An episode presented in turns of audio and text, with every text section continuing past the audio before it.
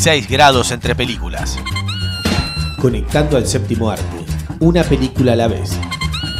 6 grados entre películas. 6 grados entre películas. 6 grados, grados entre películas. Okay, three, two, one, let's jam. Advertencia.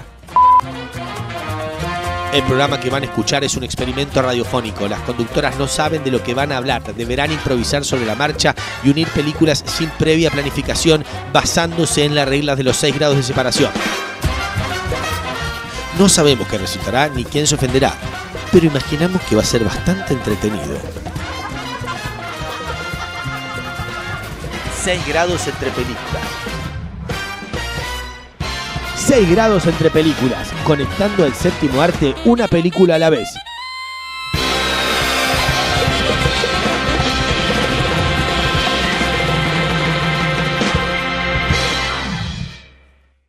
Tres, dos, uno.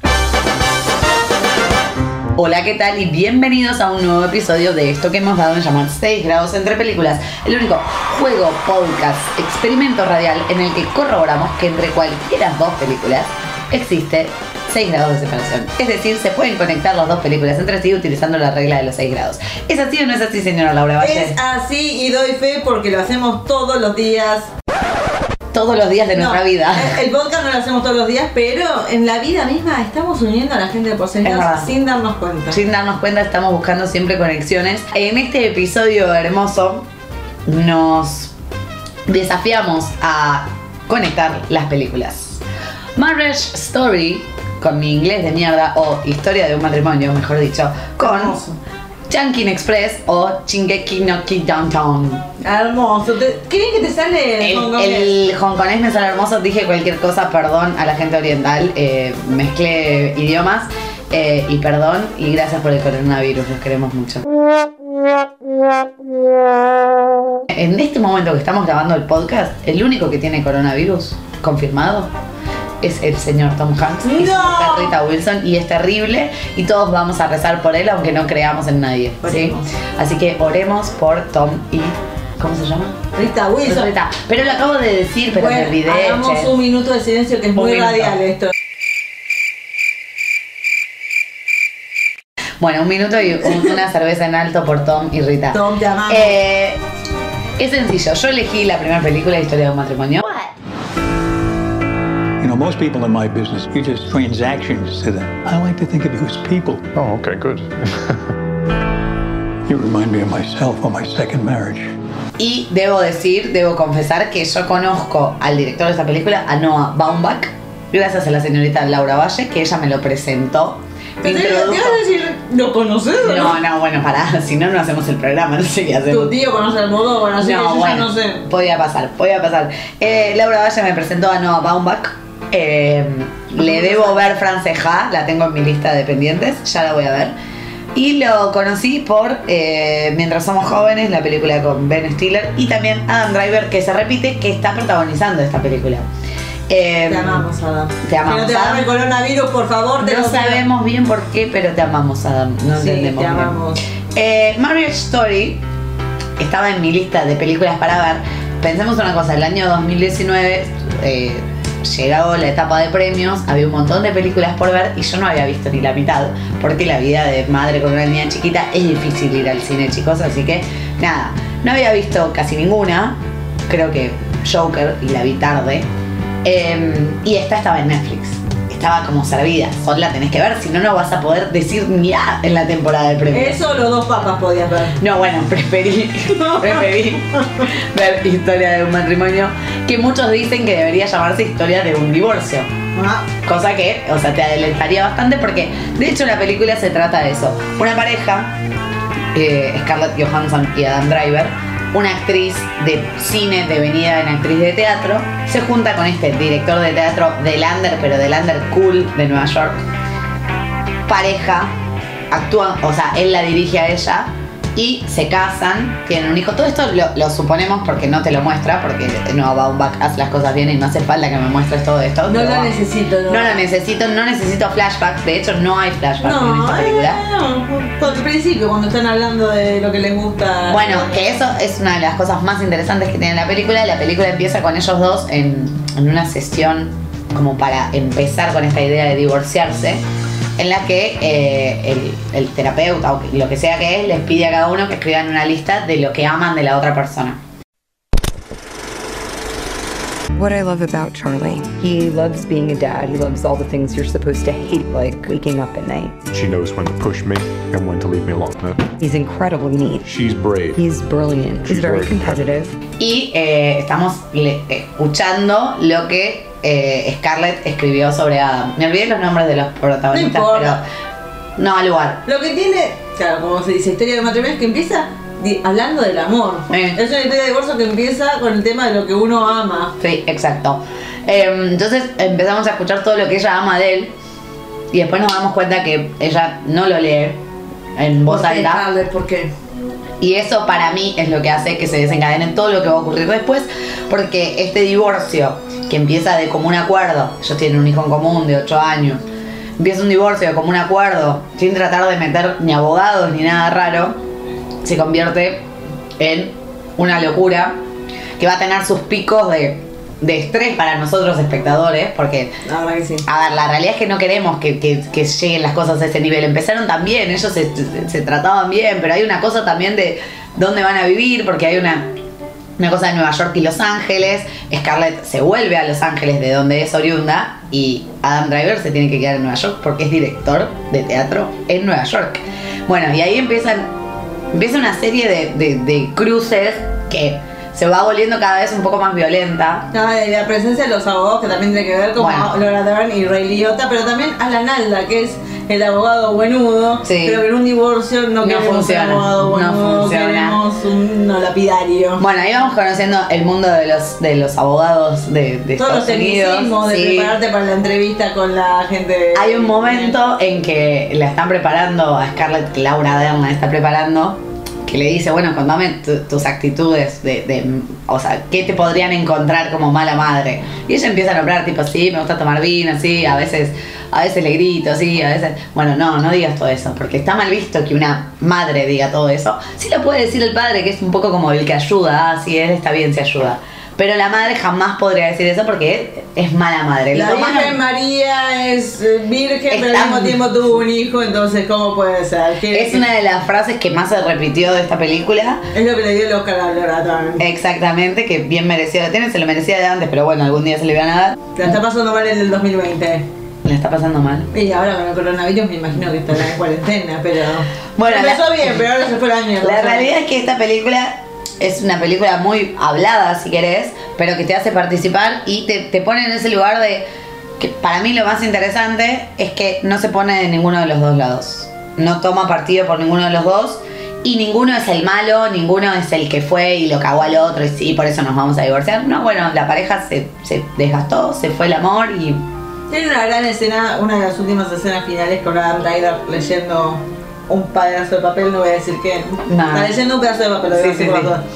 Eh, que realmente me conmovió y en ese momento dije, bueno, va a perder Joaquín Phoenix el Oscar. Lo va a pensaste que lo ganaba Adam. La verdad que me pareció una actuación muy sutil y maravillosa y me mo- o sea, la verdad que la parte que canta que a mí me encanta.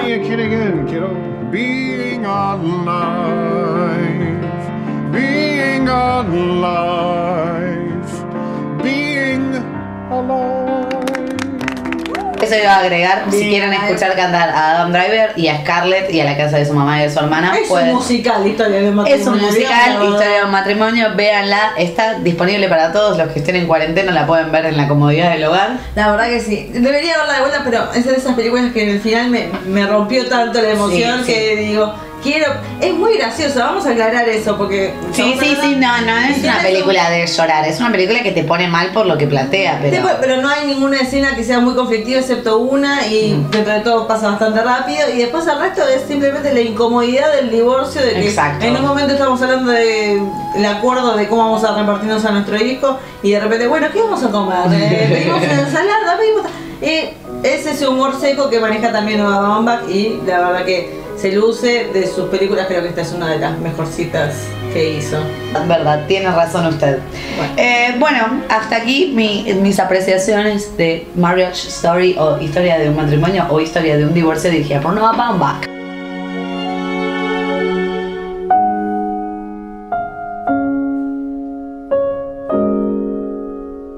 Hermoso, bellísimo. Y yo de acá parto, parto a hacia una mujer muy importante en la vida de Noah Baumbach, aunque también me podría agarrar de Laura Dern, porque Sí. está también en esta película. Ah, tenés doble conexión.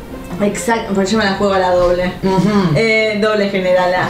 Eh, estoy hablando de la película Mujercitas, que se estrenó el año pasado también como historia de matrimonio, dirigida por la gran Greta Gerwig, mujer actual de Noah, sobre esta adaptación de la gran novela de Louisa May Alcott, Ujú. que tuvo ¿Escribió algo más Luisa May Alcott? ¿Para qué? Ya está. Hizo, mantuvo a toda su familia gracias a Mujercitas. Bien por ella. Bueno, esta adaptación creo que es la quinta, creo que es la quinta. La quinta en el cine, porque había habido adaptaciones en la Mm. televisión también, Mm. con la hija de Ethan Hawke y Uma Thurman. Mira. Pero bueno, yo la verdad que eh, yo amo a Greta Gerwig, pero realmente amo más la versión de los 90 de Winona Ryder. Paramos más a las mujercitas de buena Ryder. Claro, y para mí era un conflicto muy especial. eh, Verla. Verla, decir, bueno, la veo, pero no sé, amo demasiado la original, la original, a la de los 90. Eh, y debo decir que, aunque hay cosas que, que están muy buenas, decisiones que se tomaron sobre ciertos personajes como el de Amy, bueno, voy a empezar a hablar de cosas que solamente los fanáticos de Ok. Eh, La, la mejoraron a Amy, eh, el- la hermana mayor tiene un poco más de, de escenas donde se presenta este conflicto de eh, quiero ser rica pero soy pobre y me casé con Mm. alguien por amor y ahora estoy pagando el precio en cierta medida. Eh, siento que también hay otras cosas que, eh, como te he mencionado antes, lo que tenía la de los 90 es que hay un personaje, que es el de Beth, que Sí. realmente es un personaje que está ahí para morir. Exacto. Su único objetivo en esta vida Es lo único que recuerdo de ella. es buena y muere. Es muy buena, eso es lo único que tiene. Y en la película de los 90 tenemos, eh, interpretada por Claire Danes, que la Sí. verdad que lo- la hizo muy bien. Bueno, tenía que ser una chica buena que se moría. Claro, pero hay una escena en particular que a mí me parece que siempre trae como esa emoción de, de ver a Beth realmente conmovida la médula, que después de enfermarse le regalan un piano. Para mí Verdad. esa es la escena de Beth. Es el momento que ella tiene de gloria de ser Beth y que todo el mundo gire en torno a ella y ver su emoción.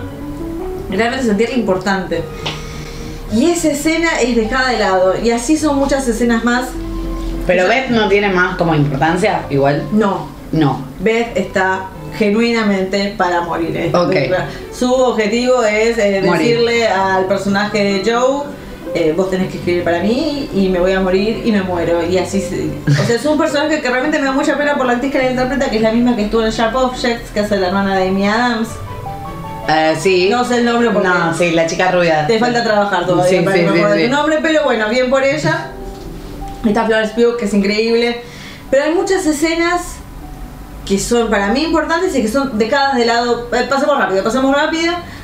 Ya lo mencioné, hay una escena que involucra una carta que me pareció increíble, que estaba contenta, dije sí, esto me parece correcto para Joe, esto es algo que, que la veo haciendo, me parece bien, como también cuando otra cosa pasa con la carta que también me parece bien, Ay, qué intriga. tenés que verla. Ay.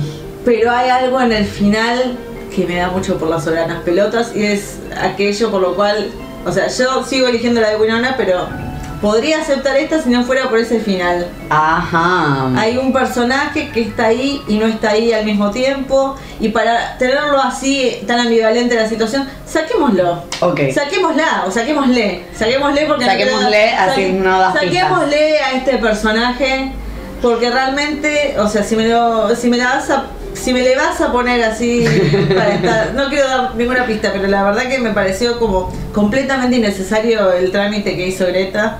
Me encantaría juntarme a tomar un café para hablar de Bueno. Francis Ha y demás, pero más que nada para decirle por qué decidiste esto. De todas las cosas Bueno. que podías haber hecho. Bueno, dejemos la puerta abierta para que Greta te llame. Dejale tu Instagram, es arroba la.valle7. Cuando quieran nos juntamos. I'd be a perfect saint. I can't. A new play written by Miss Jo Marsh. Women, they have minds and they have souls as well as just hearts. I want to be great or nothing. And they've got ambition and they've got talent as well as just beauty. And I'm so sick of people saying that love is just all a woman is fit for. I'm so sick of it. Bueno, y ya que vos hiciste conexión doble, yo creo que tengo una conexión doble también. Me encanta. Porque Greta Gerwig dirigió otra película antes que esta, creo que es la que la llevó a la fama. A la hipermega fama. Y la protagoniza alguien que también está en Mujercitas. Sí. Tengo doble conexión. Bien, ahí. Entonces tenemos a Greta Gerwig dirigiendo Lady Bird y a Saoirse Ronan, que no se dice Saoirse, disculpen, ¿cómo se dice? Sarsha. Sarsha, muy bien. Sarsha, lo aprendí. Sarsha Ronan, me gusta más Saoirse, disculpas. Saoirse. Me encanta Para mí siempre vas a ser Saoirse. Bueno, eh, Lady Bird es la película que la llevó a la fama a Greta Gerwig, que, que la corrió de ser la mujer de Noah Baumbach. Sos Greta Gerwig, sos la mujer que dirige. Yo creo que al día de hoy es la mujer que dirige. Mi es, ídola. es el ejemplo que usan para decir las mujeres también dirigen, usan el ejemplo de Greta Gerwig. Lady Bird, is that your given name? Yeah. Why is it in quotes? I gave it to myself. It's given to me by me. Esta película del 2018 eh, a mí me encanta. Cada vez que la dan la, la veo. Ah, corazón de arroz. Es una película de adolescentes, pero es una película que, que entra en el género, lo que se llama Coming of Age, ¿sí? que es el, el crecimiento de un personaje. Me encantan las películas Camino of Age. Una película que empieza con eh, Saoirse, que es Lady Bird, que en realidad se llama Christine, pero ella se hace llamar Lady Bird, que hace como que tiene 17 años, no sé, ella siempre hace que tiene 17. Hay gente que tiene un don, Sol, que ni vos ni yo compartimos. No, claro. Que es el don de la eterna juventud. Yo la veo subirse. Y más en Lady Bird, con el corte como lo tiene. Mm. Y el color. ¿Qué debo decir? Vamos a destacar el- la dirección de arte de Lady Bird. Mm. Porque esa habitación es de adolescente de acá a la China, es perfecto, Sí. es muy sutil. No es Sí. la gran cosa, no es el gran hotel Budapest. Pero qué dirección de arte del carajo. Sí, le falta un, un Wes Anderson, pero bueno. No, también No, está, es- está es filmada con un filtro, eh, tiene un color particular Lady Bird si la miras. Bueno, una película que empieza simplemente con una mamá y una hija compartiendo una cama de un motel, que se suben al auto, ponen un audiolibro, lloran y están volviendo a su casa. Y una niña adolescente que se pelea con su madre. Pero y que- cuando empiezan a hablar entre ellas ya hay peleas. Sí, la- lo primero que se habla, cuando están hablando del audiolibro, hermoso, todo, ay, qué lindo, lloramos, la, la, la. paz tremenda. Hasta que empiezan a hablar de, de su propia vida y de los conflictos de un adolescente y de qué va a hacer de su vida, qué, qué escuela va a ir, bueno, que, que somos bastante pobres, no sé qué. Y la, la salida que encuentra Lady Bird para esa situación into those schools anyway. Mom, you should just go to City College. You know, with your work ethic, just go to City College and then to jail, and then back to City College, and then maybe you'd learn to pull yourself up and not expect everybody to do everything. la solución que encuentra Lady Bird es abrir la puerta y tirarse del auto. Corte de escena siguiente, aparece con un yeso empezando las clases en la escuela católica a la que va. Eh, su familia la está pasando bastante mal, su mamá es enfermera, su papá lo echan del trabajo después y ella está en el momento en el que tiene que elegir universidad, va a salir del mundo ese de la escuela privada católica y va a tener que salir al mundo real. Y ella se quiere ir lejos, lejos de ese pueblo pedorro en el que viven, pero en el medio va a conocer el amor, se va a decepcionar con el amor, va a contar cómo, cómo se, se masturba con, con la ducha. Claro, la ducha, porque no tienen billete. Claro, porque no existe el video en Estados Unidos, entonces va a contar con su amiga, que no me acuerdo su nombre, pero que es la, la chica gordita, que no me acuerdo su nombre. Qué feo son. Minnie Feldstein. Ahí está. Em, su amiga, ella es su mejor amiga. Bueno, después van a participar en un musical. Eh, Los después- amores y desamores. Y está Timothy Chalamet. y después va a conocer a su amor, Timothy Chalamet, que después los vamos a ver a ellos dos juntos en 80.000 revistas, porque si buscan las últimas revistas antes del coronavirus, estaban Saoirse y Timothée. Gente que- muy bella. Gente muy bella bellos. juntos, eh, que parecen adolescentes, pero deben tener como casi 30 años los dos para mí. Se van a jubilar en cualquier momento. En cualquier momento. Eh, la realidad es que Lady Bird es una película súper amable para que la disfruten todos. Para mí es súper amplia, la pueden disfrutar todos. Y quiero destacar, porque el otro día justo estaba pasando en el cable y siempre me agarra más o menos en el mismo momento y me quedo mirando cuando la van a llevar al aeropuerto la madre y se va porque está enojada. Qué gran actuación la de Lori Metcalf. Para mí debería haber ganado el Oscar a mejor actriz de reparto. ¿Vos decís? Sí, me pareció que una excelente actuación. Bueno, así que eso es Lady Bird, mi conexión con Mujercitas. Así que te lo dejo para ti. Voy a a hablar de Vinnie Firestein, la gordita según Sol. Eh, y voy a hablar de otra película que hizo medio como Coming of Age, pero en realidad no. Es más como Super Cool, que es justamente, bueno, Super Bad. Superbad es un nombre original. Que la hizo su hermana Jonah Hill. Bueno, ella hizo una versión bastante parecida, que se llama Booksmart. ¿Cómo son hermanos? ¿Son hermanos? Es la hermana de Jonah Hill. Ay, por Dios, me va a explotar el cerebro. Sol, hablamos de eso el otro Igual a veces igual a tu hermano, es igual. ¿Lo decís por lo gorda? Qué mala que sos. No, lo digo por la nariz horrible. Ay, no me di cuenta, ahora lo voy a mirar diferente. Tiene la cara, es como Jonah Hill con peluca. Ay, por Dios, no lo sabía. Por Dios, no lo sabía. Aunque Jonah Hill también me Bueno, gusta. ¿qué película es? Bueno, Booksmart, dirigida por Olivia Wilde, su ópera prima, esta película de dos chicas, no me pregunten los nombres, vamos a hacerlo así al voleo. Sí, dos por chicas favor. Muy inteligentes que dedicaron toda su época en la secundaria a estudiar, estudiar, estudiar, vamos a llegar a las mejores universidades, Harvard, Yale, todo. Bueno, es el último día, se están por graduar y hay una, pol- una política en el colegio que no se puede decir a qué universidad vas a ir. Yo no te puedo decir si yo entré a qué o qué, para que no haya competencia entre Ok. bueno, el personaje de Vinnie Philstein está en el baño cuando descubre que todos estos pendejos que ella odia y detesta porque son unos colgados, porque No les importa se nada. de joda, cogen todo el tiempo, están en las mejores universidades, o sea, llegaron a las mismas universidades que llegaron ellas. We have to go to a party tonight. What? Nobody knows that we are fun. We didn't party because we wanted to focus on school and get into good colleges. And it worked. But the irresponsible people who partied also got into those colleges. Y ellas se guardaron todo, toda la Claro. secundaria. Entonces le dice a su amiga interpretar, porque Neil Amber le dice, esta es nuestra última oportunidad, porque una de ellas se va de viaje a África por un año, Ujú. esta es nuestra única oportunidad de tener una gran joda, tenemos que romperla. Entonces de lo que trata la película es la gran noche de graduación y ella yendo a diferentes fiestas porque hay que Ah, con una no alcanza. Claro, porque a veces varias. El tema es que Vinny y Kate Lindenberg están buscando cada una a sus respectivos enamoramientos. Mm. Vinny Kristen está buscando al chico popular que le Sí. gusta, mientras que Kate Lindenberg está buscando a la chica que le gusta. Ah. El tema de su homosexualidad es tratado como Con lo más natural del mundo, me parece bárbaro. Bueno, ambas están buscando eso. Y como obviamente pasa en todas las películas, se pone a prueba su amistad en esta última noche. Pero es muy gracioso, hay un momento que está la típica escena que consumen drogas y se imaginan que son muñecas Barbies con muchas tetas, decía la Y te directora. las muestran como tales. Exactamente, Ah, hablando, diciendo que somos, bueno, realmente a mí me gustó. Pero la crítica la tiene ahí arriba esta película. Dice que es la próxima gran película que en años futuros la gente va Es a la nueva idea. Algo así. Ok, igual quiero hacer una queja particular. Uf. Yo esta película la tengo en mi lista de pendientes hace Sí. un montón, como todas las películas. Sos madre. Eh. Y veo que un canal por el que pago, Fox Premium, me lo ofrece para ver On Demand. Ah, ok. Con el horrible título La Noche de las Nerds. La noche de las nerds. Le doy play, me siento, duermo a la nena, le doy play. La película está solo doblada al español. ¿Qué hijos de puta? Por eso puedo ver la noche de las nerds. No tiene opción de cambiarle el subtítulo. Y estoy entrando al on demand. Y voy a decir que hice una queja y me respondieron y me dijeron, no es algo que podamos manejar nosotros. Igual dejo asentada tu queja. Ah, hijos de. Sí que lo pueden manejar. Ellos son los de dónde más. ¿Me estás diciendo que no tienen la versión en inglés? No sé, no pagaron por la versión en inglés, apreté todos los botones y no hay opción.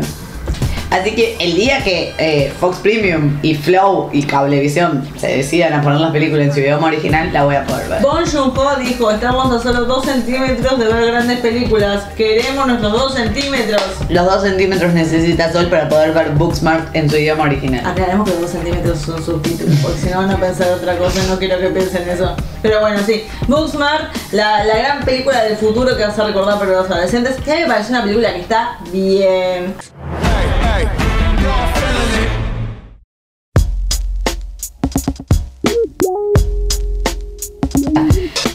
Y vos no dijiste que hay personas más conocidas en esa película, porque está Jason Sudeikis o no. Que es el marido de Olivia Wilde, sí, sí. Ah, ¿ves? Sudeikis. Es, es un actor muy conocidísimo, Jason Es muy conocido, la verdad que sí, pues tuvo un montón de películas conocidas. Bueno, y estuvo en una particularmente pedorra, ¿Por qué?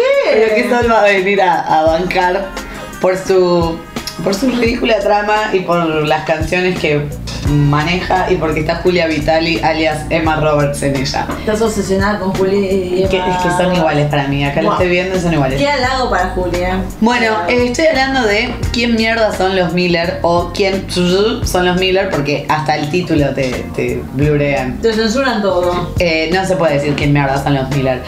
Una película pedorra. No. porque básicamente sí, es una película pedorra. Seamos realistas. Es una película que parece que está en Netflix también. No sé, yo no la vi en Netflix, yo la No, vi yo en la vi. algún canal amigo que la pasó un día y la dejé. Porque dije, ah, mira, conozco a todos. Está Jason Sudeikis, está Jennifer Aniston, está Emma Roberts, de quien no sabía su nombre, y está Will Poutier, que también lo conocía de. em, ¿Cómo se llama esta? Maze ¿El Runner. Maze Runner. Maze Runner. Una película ridícula que plantea la idea de que eh, Jason Sudeikis eh, es como un traficante. No es un traficante en realidad. Le debe plata al de eh, qué pasó ayer, al dentista de qué pasó ayer. Y lo que tiene que hacer es cruzar a México Ok. y entrar a Estados Unidos con un montón, un montón, un montón, un montón, un montón de drogas. ¿Cuánta droga? Un montón. Pero tiene que pasar la frontera. Entonces, oh, idea. Vamos a armar una familia falsa.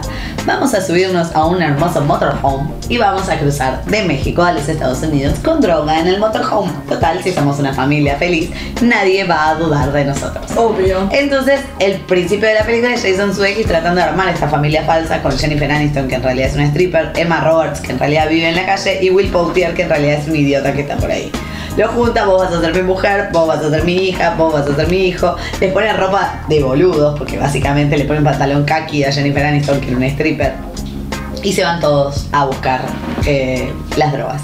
Llenan todo, todo, todo de drogas. Y cuando están pasando se cruzan con otra familia en un motorhome.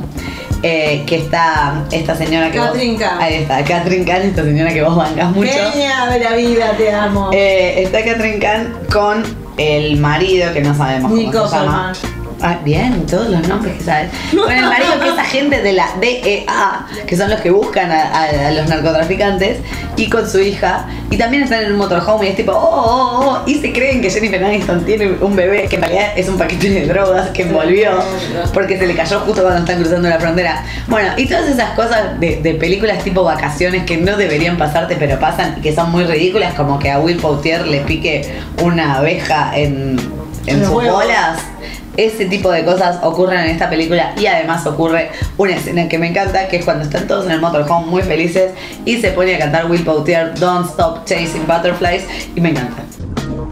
I seen a rainbow yesterday, but too many storms have come and gone, leaving a trace of not what God given me. Is it because my life in ten shades of gray? I pray all ten fade away, seldom praising for the sunny day. You claim the insane and nameless place in time for falling prey to crime. I swear the system got you victim to your own mind. Dreams are hopeless aspirations in hopes of coming true. Believe in yourself, the rest is up to me, and don't go chasing water. Bastante miedo. Pero bueno, esa es mi conexión con eh, Booksmart. Y aunque no lo creas, aunque no lo creas, estamos No lo creo. llegando al fin. Porque empezamos por Marriage Story o Historias de un matrimonio, seguimos por Mujercitas, seguimos por Lady Bird, seguimos con Booksmart, continuamos con quién mierda son los Miller y ahora tenemos que conectar quién mierda son los Miller con Chunkin Express. Qué difícil está la cosa, Laura Valle. Difícil, pero no imposible, mi querida Yo sé que no es imposible, con usted nada es imposible. Nada. Si se funden los, pos- los fusibles del corazón. Hermoso. Sí, Qué lindo poema. ¿Lo escribiste vos? No, Ricky Martin. te amamos, Ricky, que no te agarre el coronavirus. No, por favor, que tiene hijos chiquitos. Por favor, bueno. Eh, te sorpre- voy a contar una historia A ahora. ver. Mi historia, mi historia de vida. Me voy a sentar atenta a escucharte. Porque yo cuando era una niña, va, una niña, 12 años, 13 años, realmente quería ser directora de cine. Está bien, me parece muy bien. Y había un ¿No juego- estudiaste la carrera de dirección? Sí, pero Bien. bueno, ahí quedó. bueno, cuestión. Y había un juego que había sacado un tal Steven Spielberg, el Wow. señor Spielberg, Wow. sacó un juego llamado Behind the Director's Chair, detrás de la silla del director. ¿Un juego para qué? ¿Para una consola? Eh, para una PC, que era Ah. tres CDs y vos estos CDs los ponías en tu PC, en la CPU, entonces te aparecía Spielberg diciendo, bueno, bienvenido, acá Un estamos. la- Spielberg pixelado. Obvio. What would you do if Steven Spielberg walked up to you and said, Welcome? I've chosen you to direct our next project, so welcome to the studio. Fairy tales do come true. It can happen to you with Steven Spielberg's director's chair. Yo creo que para un chico que quiere aprender dirección es una experiencia maravillosa. Es un juego espectacular, Es un yo juego- quiero jugar. Es un juego espectacular para ver que deberían hacer la versión de la Play y Ujú. ahora hacerla, yo la jugaría. Yo también. Donde, bueno, te llevan a diferentes sectores eh, de la producción. Tenías que ir a escribir el guion, preparar la escaleta. Y después eran diferentes escenas que vos podías, o sea, te ponían una escena en plano general y las diferentes posiciones de la cámara. Y vos Wow. tenías que hacer clic en la cámara y te mostraba cómo se filmaría la escena. Wow. La gente de Juan le agarra un ataque de corazón si ve que se puede explicar todo lo que explican con 85 mil libros con un juego. Exactamente, se puede. Y así lo hizo Spielberg, por eso es un campeón. Y bueno, y si vos demorás mucho filmando las escenas, te aparecía tipo la planilla del titular. La filmación de Laura Valle se está demorando por tal y tal. Era fascinante, o sea. ¿Tenías un presupuesto también? No, creo que ya estaba hecho. Después, Ajá. o sea, era el tema si vos te demorabas en la producción Ok. de la película. Después tenías el estreno, podías, hacías la edición. Que voy con todo esto, que es una historia maravillosa. Hermosa. Es, por la historia era de un muchacho que está en la cárcel y la novia lo tenía que sacar de prisión. Y estaba metido por dos magos que eran malos, no me acuerdo bien exactamente. La unión de las personas de este juego es la que hacía de, de la mujer que está tratando de salvar a, a su marido que está en la cárcel era Jennifer Aniston. Ajá, protagonista de quién mierda son los miles. Exactamente, eh, con su corta Rachel, porque recién empezaba la Sí, sí, de, de Friends. Y su marido era Quentin Tarantino. No, por Dios, esa, esa es la película que vos dirigías. Vos dirigías a Jennifer Aniston y a Yo dirigía a Tarantino, sí, sí. Había, yo dirigía a Tarantino, se llama Yo el diría- episodio. Le voy a poner mi currículum. Bueno, eh, cuestión. Eh, Quentin Tarantino, que comparte escena con Jennifer Aniston en este juego de Steven Spielberg, fue aquello que me atrajo a ver Chunkin Express.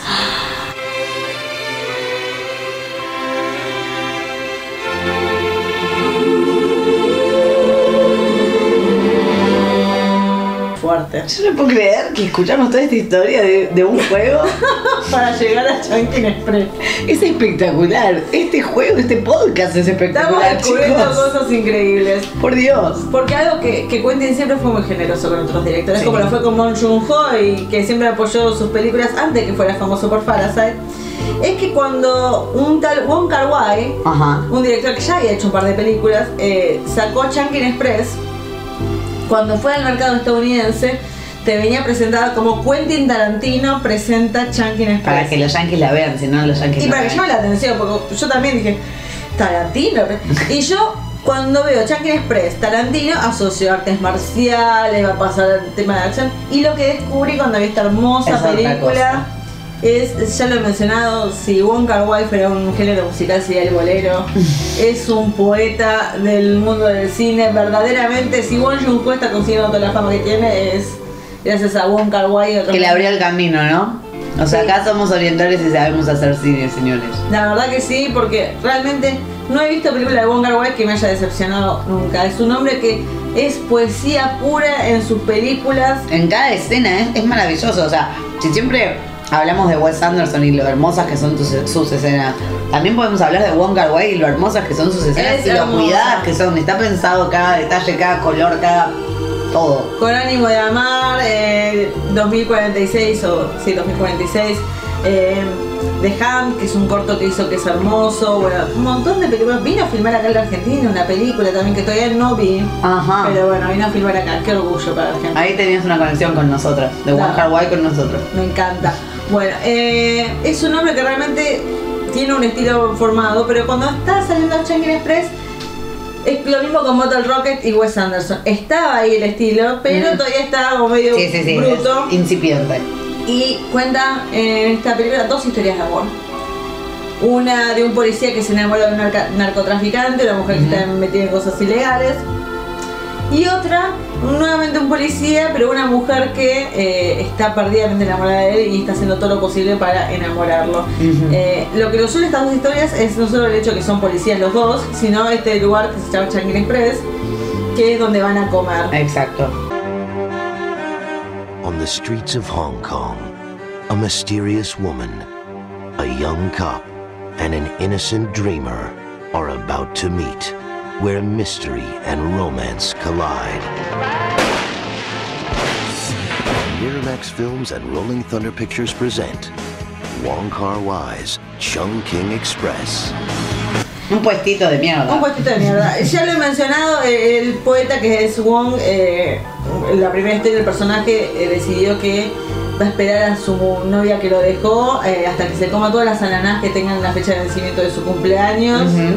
Eh, y la segunda que para mí es, bueno, Amelie después la robó, vamos a decirlo. sí, sí, sí, sí. Eh, porque, bueno, esta historia, la segunda que es la más importante, esta chica que trabaja en el puesto de comida, eh, siempre ve a este policía que va a comer, que está sufriendo desamores. Dos historias de desamor, Sí. y cómo continuar.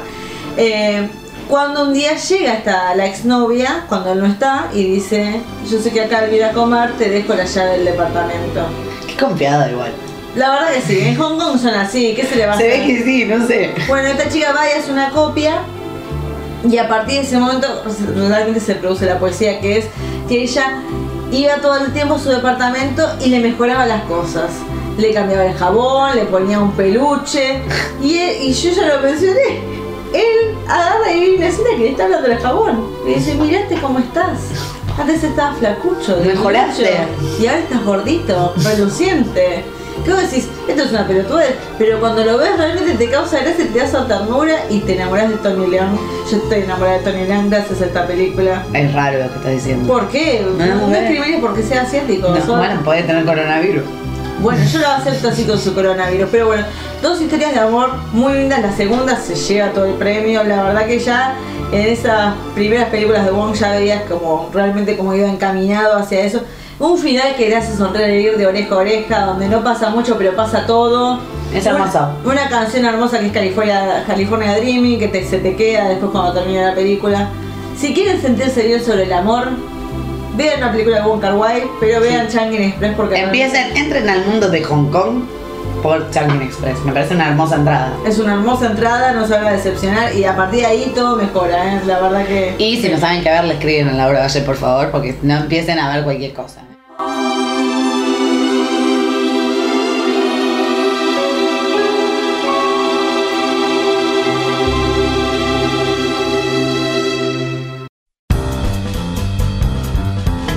Me encanta, me encanta. Bueno, y me encanta que lo hayamos logrado también. Un aplauso para nosotros que hicimos magia y nos metimos bastante en el mundo femenino al principio. Estamos muy feministas. Muy feministas, hasta que Sol la arruinó con quien mierda son los Miller, ¿no? Pero No digas bueno. que lo arruinaste, es una película graciosa, está muy bien. Bueno, pero eh, está tomada Jennifer Aniston como una mujer boba, estricta. No, no es una mujer boba, lo salva con su striptease. Es verdad. Es verdad, ella puede hacer mucho. Bueno, tienen seis hermosas películas para ver. Empezamos por Marriage Story, que la tienen en la, en la gigan- en el gigante de la N. Mujercitas, que la deben encontrar por ahí porque en el cine ya no está. Booksmart, que la tienen en Flow como la noche de la. Lady Bird, que sí está en el cable, la pueden ver todos los días si quieren. Y en mierda son los Miller, que según Google está en Netflix. Y Chunkin Express, que no sé dónde está, pero la tienen que encontrar. Está dando vuelta, búsquela en Jiffy, ahí está. Está, está Chunkin Express. Así que ahí tienen seis hermosas películas y otra vez corroboramos que entre estas películas se corrobora, ¿verdad? Los seis grados de separación. Hermoso, lo Hermosa la frase final, una mierda. Eh, gracias Laura Valle por estar acá. A vos. Gracias a ustedes por estar del otro lado. Síganos en arroba 6 grados.películas, que es nuestro hermoso Instagram, donde también pueden jugar a conectar películas. Y sepan que entre las películas hay 6 grados de separación, pero entre nosotros hay solo uno. Adiós.